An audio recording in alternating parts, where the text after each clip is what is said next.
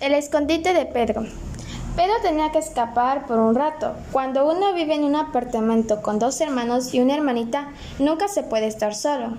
Por suerte, detrás del departamento donde vivía Pedro había un bosquecito, donde no había edificios. A Pedro le gustaba explorar siempre que podría.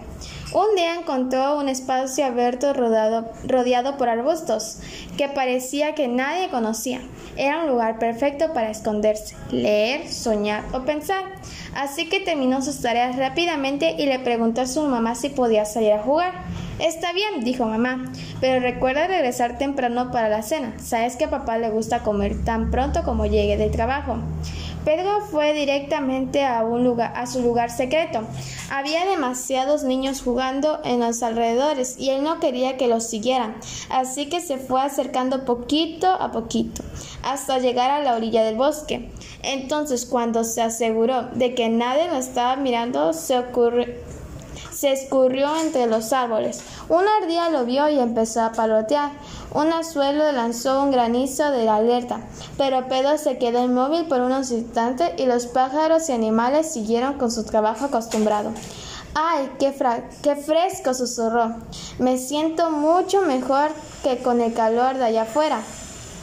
Esperó unos segundos hasta poder claramente la sombra y luego dio una vuelta y caminó a su escondite preferido. Cuando llegó al lugar dio un suspiro de alivio. Nadie lo había descubierto. Siempre tenía temor de que alguien encontrara el lugar y lo echara a perder, pero estaba exactamente como lo había dejado la última vez, excepto quizás que la lleva había crecido un poco más. Allí se acostó y fijó en un pedacito del cielo que se veía en lo alto. Qué alivio poder escapar del amontonamiento de la casa. No es que no quiera jugar con Jamito y Julieta la bebé, pero sin dudas es bueno no tener alrededores todo el tiempo. Pedro se metió la mano al bolsillo y sacó un pedacito de papel arrugado pero cuidadosamente doblado. Entonces, empujando con sus pantalones, se deslizó hasta quedar recostado contra un enorme roble. Hace dos semanas que el, señor Pérez, director de los conquistadores, había visitado la división de menores de la escuela sabática y había anunciado que todos los menores que todavía no eran conquistadores estaban invitados a unirse al club.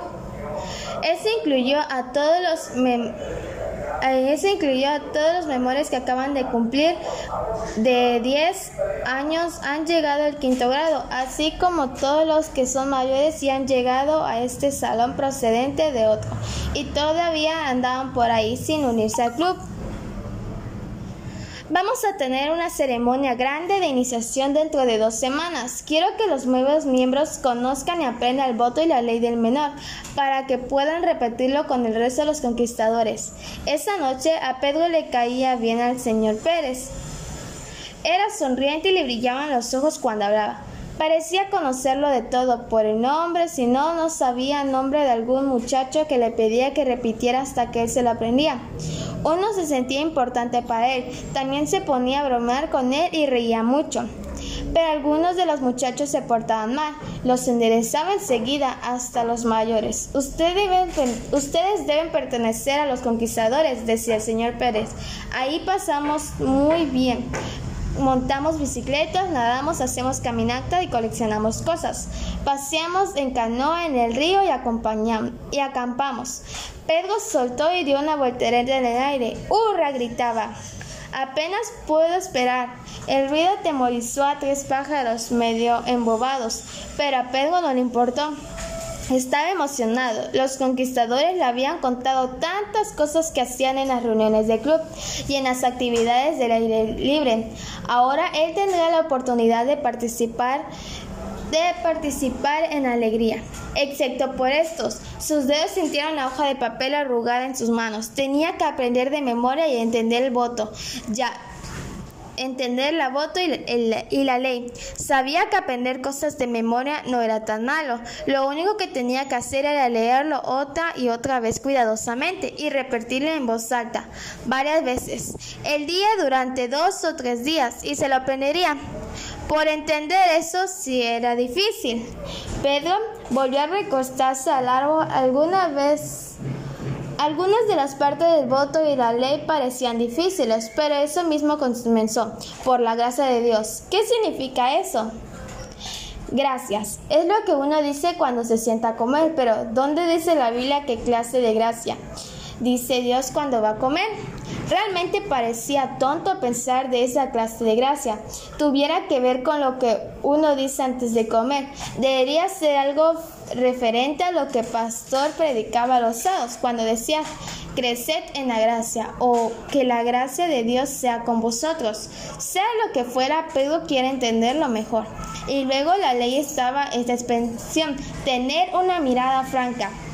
¿Qué quería decir eso? Seguramente no significaba que no podías ni mirar ni arriba ni abajo. Nadie sería tan tonto para pensar que eso era lo que significaba. ¿Qué quería decir entonces? Pedro miró su reloj. ¡Ay! Casi es hora de cenar. Mejor regresaré a casa. Seguramente él quería entender mejor el voto y la ley. Dentro de dos semanas se celebraría la ceremonia de iniciación de los conquistadores y él quería sin duda unirse a ellos. Solo dos semanas. Si tú también quieres entender mejor la ley y el voto, de eso precisamente se trata este libro. Es un libro lleno de relatos que te ayudarán a entender los significados de la ley y el voto mientras lo lees, pero que la gracia de Dios te ayude a ser puro, bondadoso y tener una mirada franca y encuentres el sendero de la felicidad que conduce directamente de Jesús al cielo.